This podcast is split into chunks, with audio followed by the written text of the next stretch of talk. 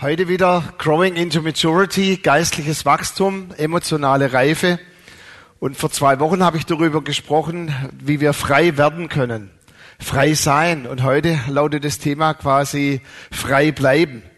Und meine persönliche Beobachtung ist gar nicht, äh, dass es gar nicht so schwer ist, dass Menschen in die Freiheit hineinkommen. Da müssen wir auch aufpassen, dass manches Mal der Feind, der Teufel uns es nicht einflößt, hey, du bist ein hoffnungsloser Fall und es wird bestimmt ganz lang dauern für dich, dass du in die Freiheit hineinkommst.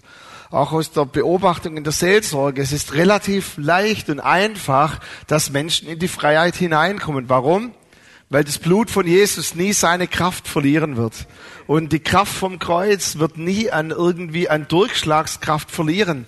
Und Gott hat in seiner Werkzeugkiste so viele Werkzeuge, wie wir es heute Morgen gehört haben. Da ist ein Vorschlaghammer drin, da ist ein Stein drin, da gibt es verschiedene Werkzeuge, um uns in die Freiheit hineinzubringen. Aber aus meiner Beobachtung heraus, ist es auch ein gewisser Schmerz manches Mal, dass Personen dann wirklich in der Freiheit bleiben, die Gott ihnen gebracht hat.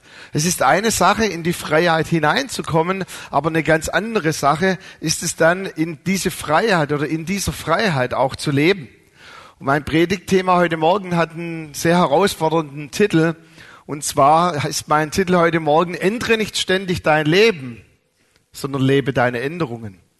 Und mir geht's manchmal so, ich hatte einen Freund früher in der Musik, ein Kollege, wenn wir in die Pizzeria gegangen sind, war es immer ein höchst peinlicher Moment, weil er hatte bei der Pizza tausend Änderungswünsche. Also er hat sich eine Pizza Fungi bestellt, aber ohne Pilze dann.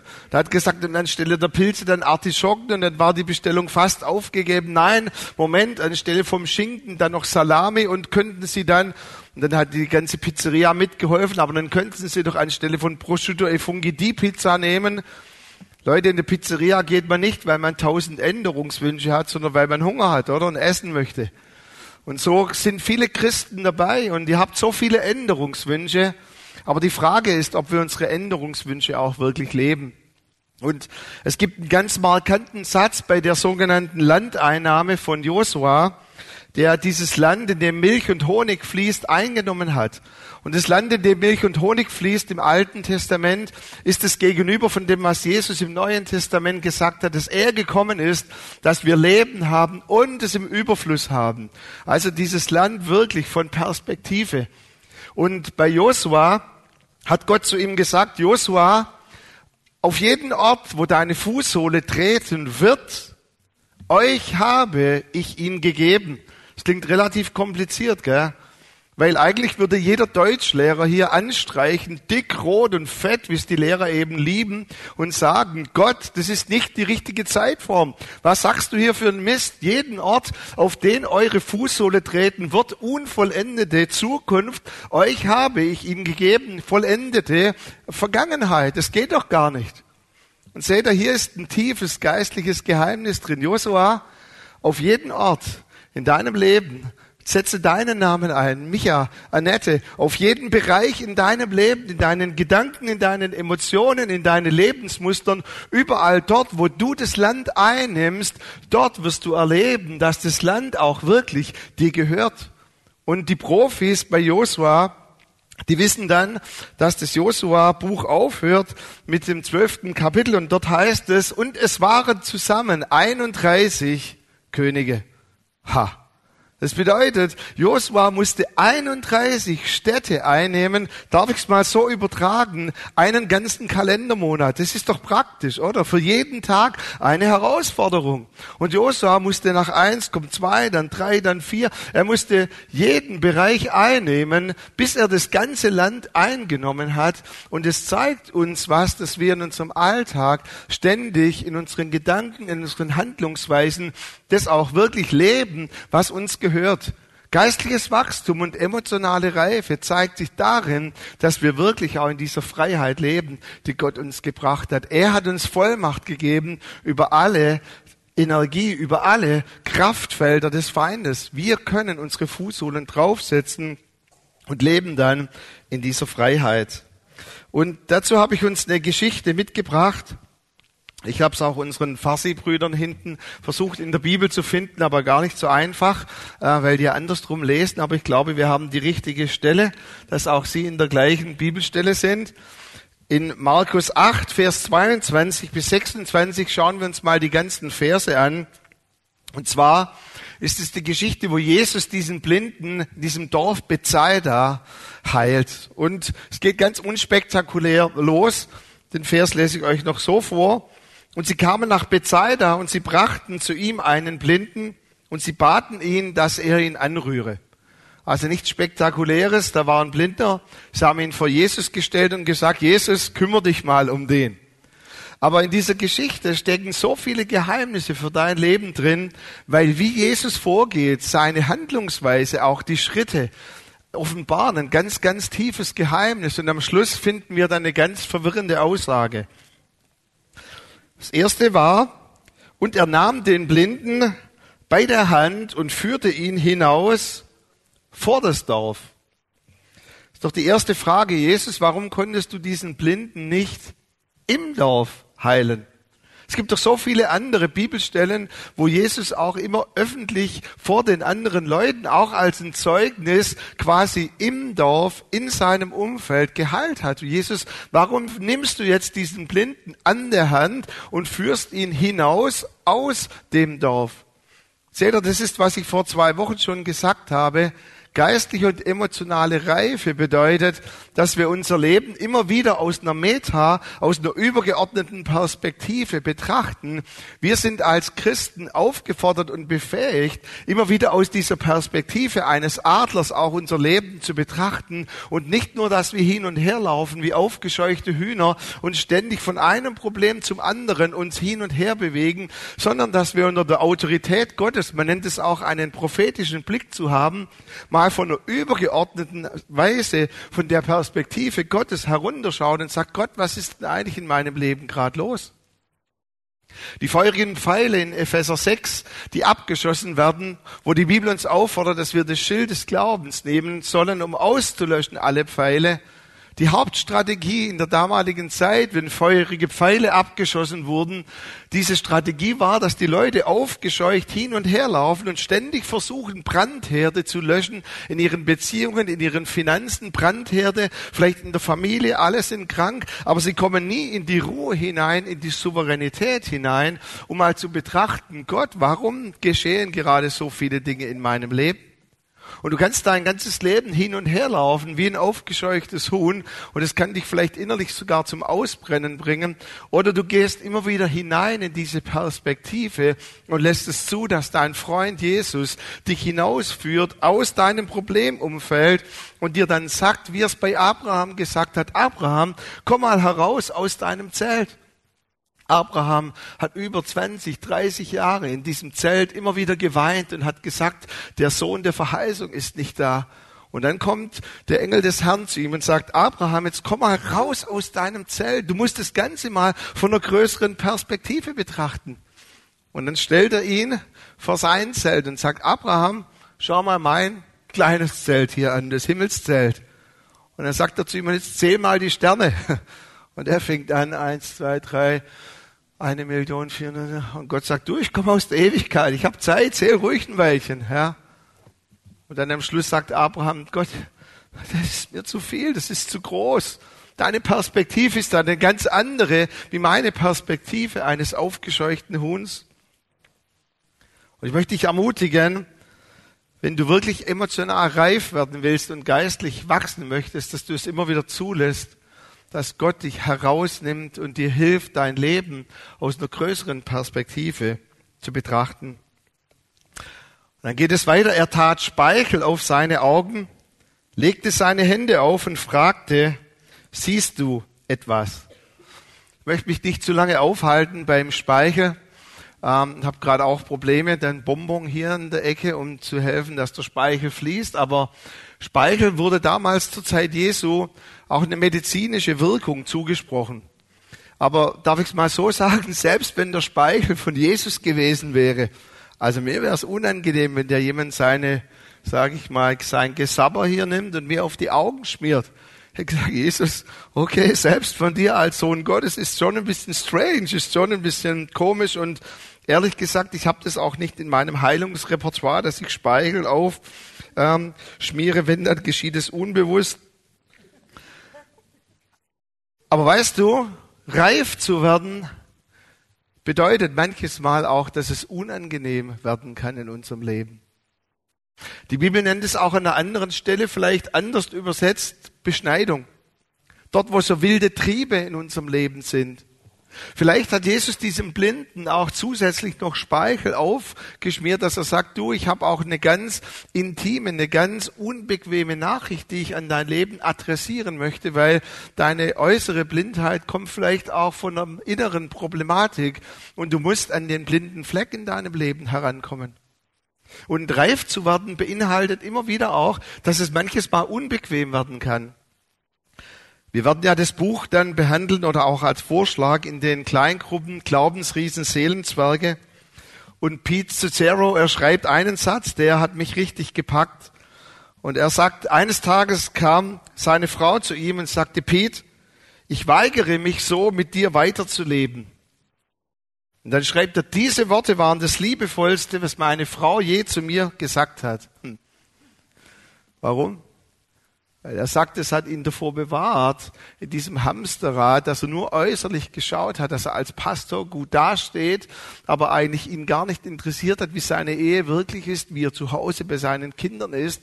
Und dieser Ausspruch von seiner Frau, Pete, ich bin nicht mehr bereit, so mit dir zusammenzuleben, sagt, er hat ihn davor bewahrt, dass er 30 Jahre lang so weiterlebt und hat einen blinden Fleck in ihm zerbrochen, wo er endlich zulassen konnte, dass Gott rankommt. Bisschen unbequem. Wir hatten letztes Jahr bei uns in der Familie so ab und zu mal das Syndrom, dass wir immer wieder mal, vor allem in Zeiten der Erholung, an einem freien Samstag oder Urlaub, dass wir irgendwie manches Mal schlechte Stimmung hatten. Und ich habe dann mal so meine Frau gefragt, du, warum haben wir denn eigentlich so ab und zu mal so, kennt ihr das, wenn so, there is not love in the air, sondern da ist so andere Vibrations in the air. Und ich habe ehrlich gefragt, woher kommt denn die schlechte Stimmung? Und ich war auf alles gefasst, aber nicht auf diese Aussage, die mir dann gesagt wurde, weil du sie mitbringst. Mhm. Und weißt du, emotionale Reife heißt für uns Männer, dass unsere Familie nicht der Blitzableiter ist für unsere Befindlichkeiten und unsere Frauen auch nicht wie aufgescheuchte Hühner hin und her rennen müssen, um uns es irgendwie recht zu machen. Jetzt hat er gerade viel in der Gemeinde oder am Arbeitsplatz, ich bin für mich verantwortlich. Wir sind eins, aber wir haben keine Symbiose. Wenn es mir schlecht geht, muss es meiner Frau nicht schlecht gehen. Und emotionale Reife bedeutet, man nennt es das Johari-Fenster, sein Leben auch mal ehrlich zu betrachten und zu sagen, ja, stimmt, ich bringe schlechte Stimmung mit und, es, und es, ich habe kein Recht dazu, schlechte Stimmung mitzubringen, auch wenn vielleicht viel Druck ist, wenn in der Seelsorge ich mit vielen Problemen konfrontiert werde und auch zu viel in zu wenig Zeit erledigt werden muss. Ich habe kein Recht, schlechte Stimmung zu verbreiten. Wow, Speichel, manches Mal unbequem. Gell? Die Bibel sagt, die Wahrheit wird uns frei machen. Und ich glaube, dass jeder von uns in seinem Leben, und das müssen wir auch zulassen in diesem Jahr, man nennt es beim Johari-Fenster, diese Bereiche, die dir gar nicht bewusst sind und auch anderen zuerst nicht bewusst sind oder es ist ihnen bewusst, aber sie getrauen sich nicht, dir die Wahrheit zu sagen. Und ich hoffe, dass du immer wieder zulässt, auch in diesem Jahr, dass Jesus dir die wirkliche Wahrheit über dich, was du wirklich denkst, sagst, weil nur die Wahrheit, die du erkennst, kann dich wirklich frei machen. Und dann geht es weiter und er sah auf und sprach, dieser Blinde, ich sehe Menschen, als sehe ich Bäume. Danach legte Jesus abermals die Hände auf seine Augen. Da sah er deutlich und er wurde wieder zurechtgebracht, so dass er alles sehen konnte. Liebe Brillenträger, ihr wisst genau, wovon Jesus hier spricht. Wenn ich jetzt so in die Menge, ich sehe gar nichts. Ich sehe nicht mal annähernd, wer wo sitzen könnte, schon bei meiner Frau und bei der Mimi wird's irgendwie eng. Und ich finde es so krass in der Bibelstelle, Jesus, der Sohn Gottes, betet für diese Person. Und er legt ihm die Hände auf und er sagt, sei geheilt im Namen Jesus. Der Speichel hat zusätzlich seine Wirkung entfacht. Aber weißt du, was auch geistliche Reife und emotionale Reife ist? Ehrlich zu sein.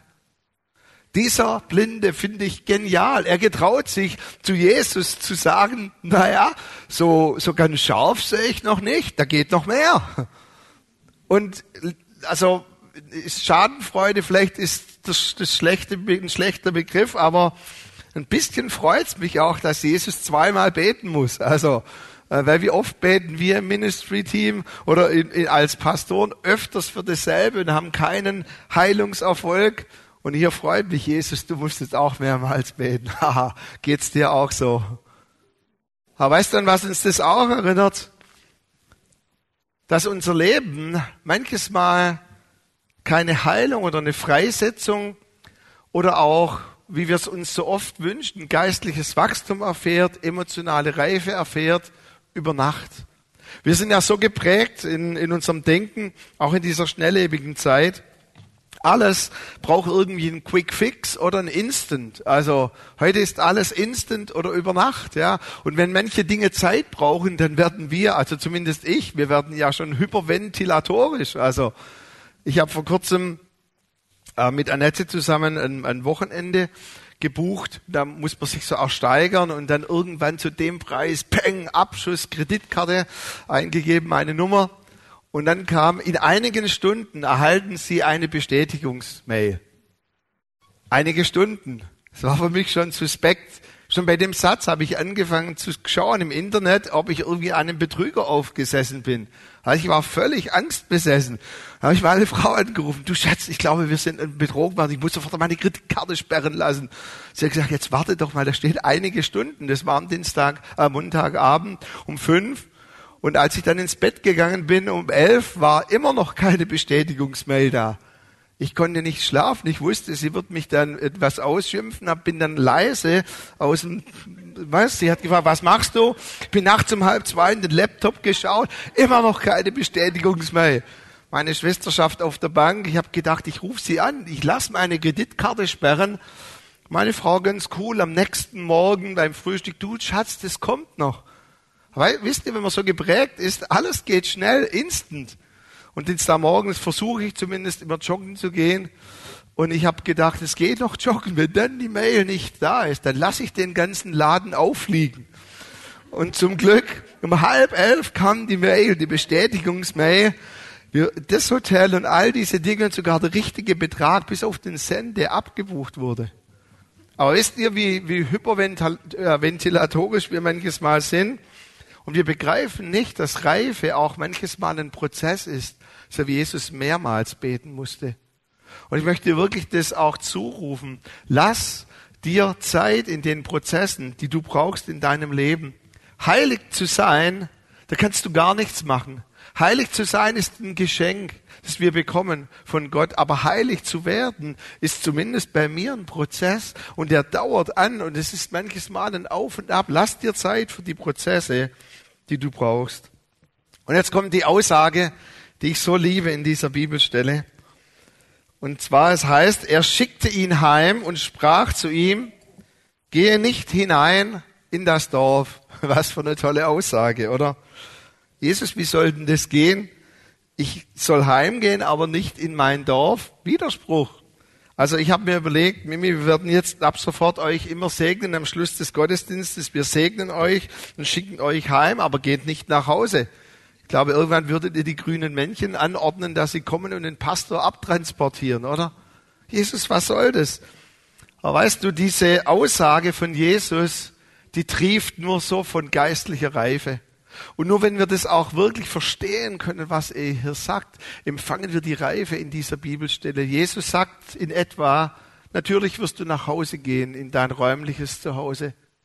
Aber Blinder, du weißt genau, dass du nicht nur äußerlich blind warst, sondern du hattest blinde Flecken in deinem Leben.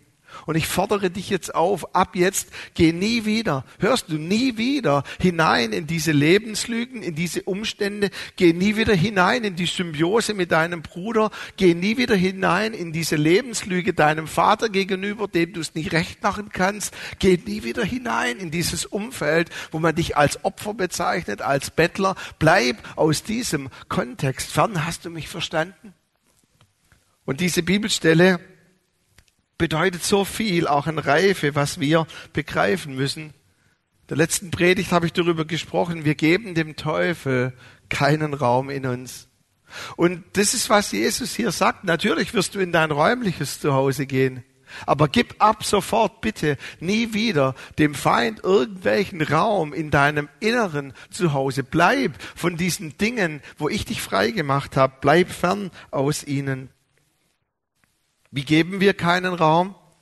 Indem wir anders denken, anders fühlen, anders über uns reden, über Gott, indem wir auch von den Dingen, wo wir wissen, dass wir frei sein sollen, dass wir auch fern bleiben, dass wir alte Gewohnheiten brechen und sie ändern. In Matthäus 12 und Lukas 11 erzählt Jesus die Geschichte, dass es sehr einfach ist, wenn eine Person frei wird, auch von gewissen Mächten, wie er vergleicht.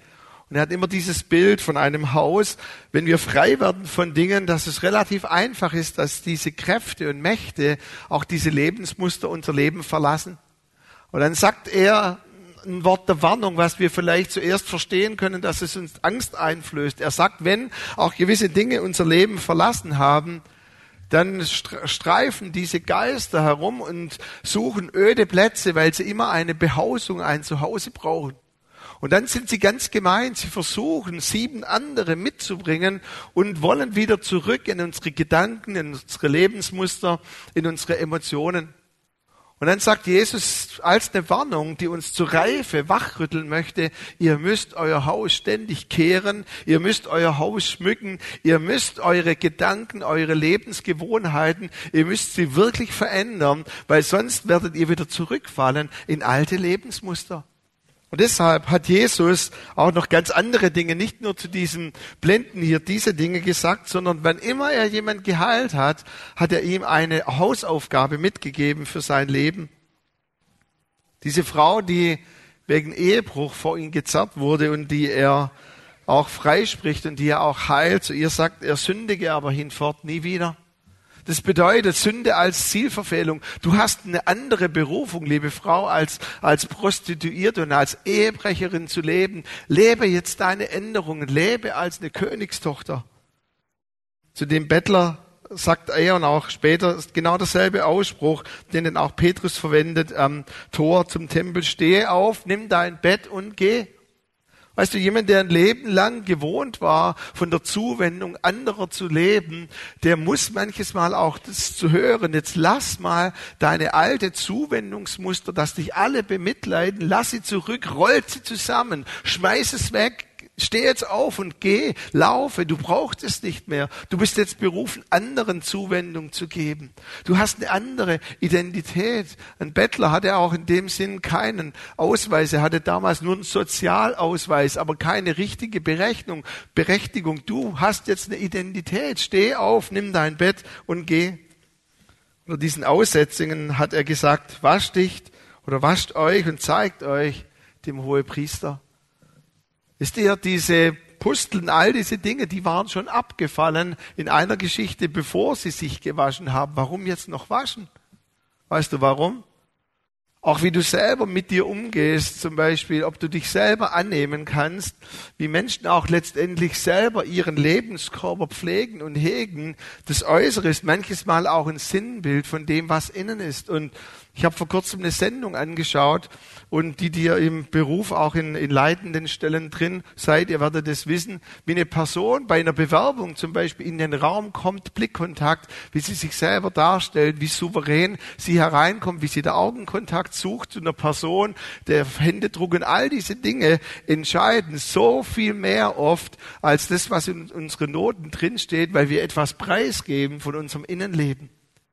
Hey, wasch dich im Teich von Siloa. Du hast jetzt eine andere Identität. Wir sollen unsere Räume des Lebens schmücken und wir tun wir das. Jesaja 61, Vers 3 sagt es, indem wir Schmuck statt Asche in unser Leben hineinbringen, indem wir es kehren, indem wir es ausschmücken und wir bringen Schmuck statt Asche. Wir bringen positive Aussagen in unser Leben hinein. Wir reden positiv über uns Freudenöl statt Trauerkleid, Lobgesang statt eines betrübten Geistes. Und das ist immer eine Stadt, an, anstelle von. Und das anstelle von ist so viel wie du darfst, du sollst es tun, um frei zu bleiben. Also lasst uns nicht nur unser Leben ständig ändern wollen, sondern lasst uns wirklich auch unsere Änderungen leben. Und ich möchte jetzt noch vier ganz praktische Punkte, ganz kurze Punkte mitgeben, weil ich glaube, an der Stelle können wir nicht praktisch genug sein, wie wir wirklich unsere Änderungen auch leben können. Und nochmal, gehör nicht zu den Menschen, die vielleicht bis zum Sankt Nimmerleinstag immer ihr Leben ändern wollen, sondern lebe deine Änderungen. Da ist ein riesiger Unterschied drin. Ein Unterschied, den wir auch Reife und emotionale Reife nennen. Punkt Nummer eins, erinnere dich selbst immer wieder daran, deine Änderungen zu leben.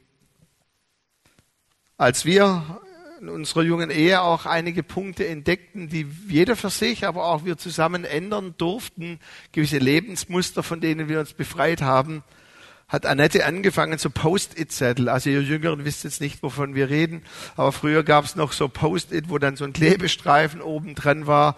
Man nennt das so eine Notiz, gibt es auch im iPhone hinten Notizfunktion, auch so gelb. Und damit hat sie dann das Bad tapeziert und vor allem den Spiegel. Das bedeutet, also bei mir ist es so morgens, ich stehe auf und brauche zuerst mal einen Kaffee, dann versuche ich mich zu rasieren, schaue in den Spiegel und sage, ich kenne dich nicht, aber ich rasiere dich trotzdem.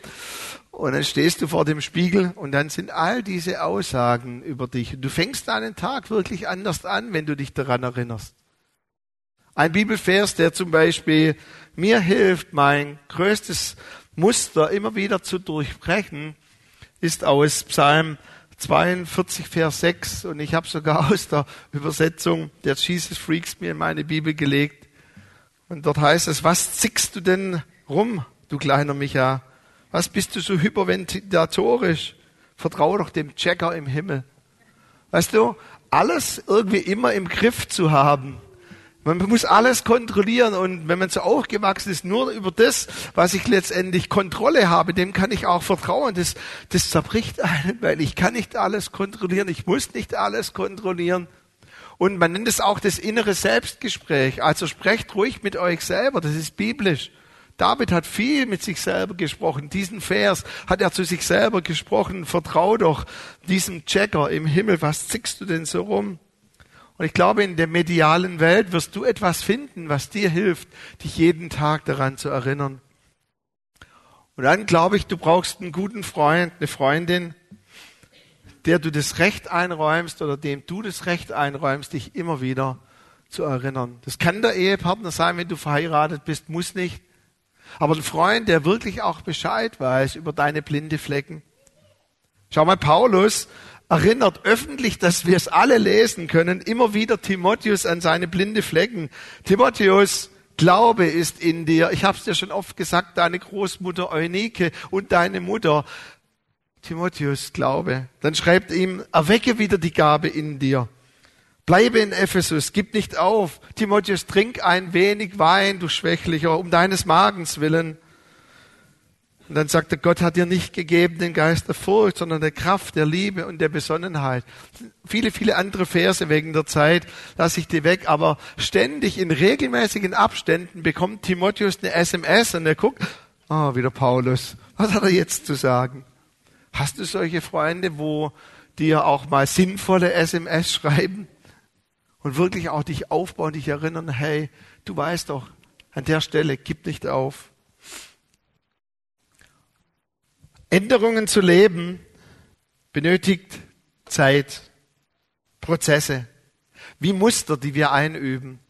Und ich habe Uwe gebeten, dass er uns nicht eine gute Nachtgeschichte, aber eine Anekdote liest, die uns daran erinnert, dass Prozesse in unserem Leben Zeit brauchen. Uwe, ganz, ganz herzlichen Dank, dass du mich ergänzt. Das Mikro ist bei der Mimi.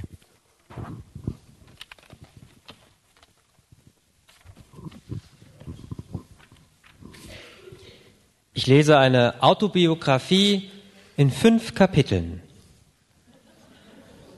Erstes Kapitel. Ich gehe die Straße entlang. Da ist ein tiefes Loch im Gehsteig. Ich falle hinein. Ich bin verloren. Ich bin ohne Hoffnung. Es ist nicht meine Schuld. Es dauert endlos, wieder herauszukommen. Zweites Kapitel.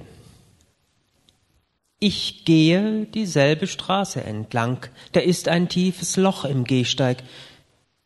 Ich tue so, als sehe ich es nicht. Ich falle wieder hinein. Ich kann nicht glauben, schon wieder am gleichen Ort zu sein, aber es ist nicht meine Schuld. Immer noch dauert es sehr lange herauszukommen. Kapitel 3 Ich gehe dieselbe Straße entlang, da ist ein tiefes Loch im Gehsteig, ich sehe es, ich falle immer noch hinein aus Gewohnheit. Meine Augen sind offen, ich weiß, wo ich bin. Es ist meine Schuld. Ich komme sofort heraus. Kapitel 4 Ich gehe dieselbe Straße entlang. Da ist ein tiefes Loch im Gehsteig. Ich gehe darum herum. Kapitel 5 Ich gehe eine andere Straße.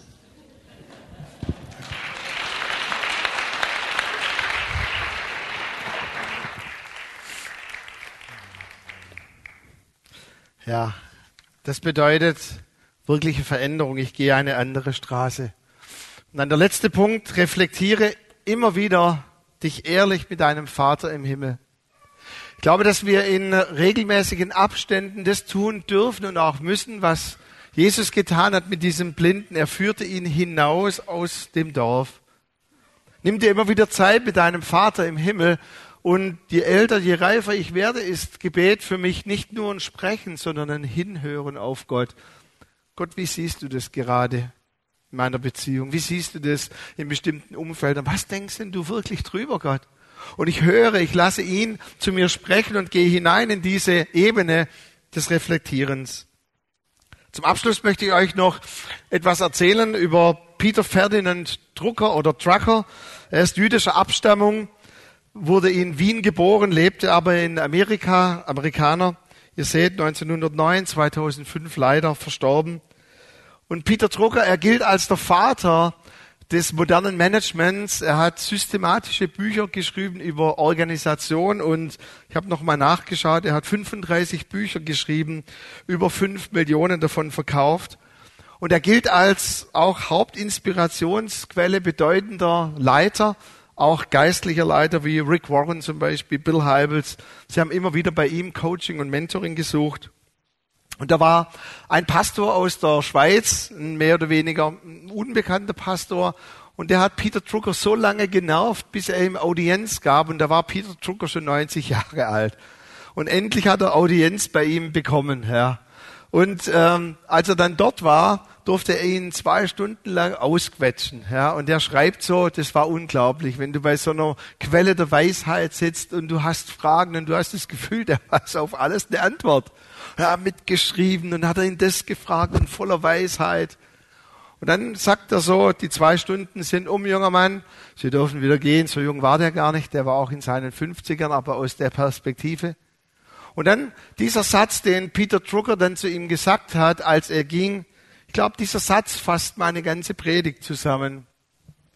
Und er hat zu ihm gesagt, sagen Sie mir bitte nicht, Sie hätten eine tolle Zeit mit mir verbracht. Sagen Sie mir lieber, was Sie morgen anders machen.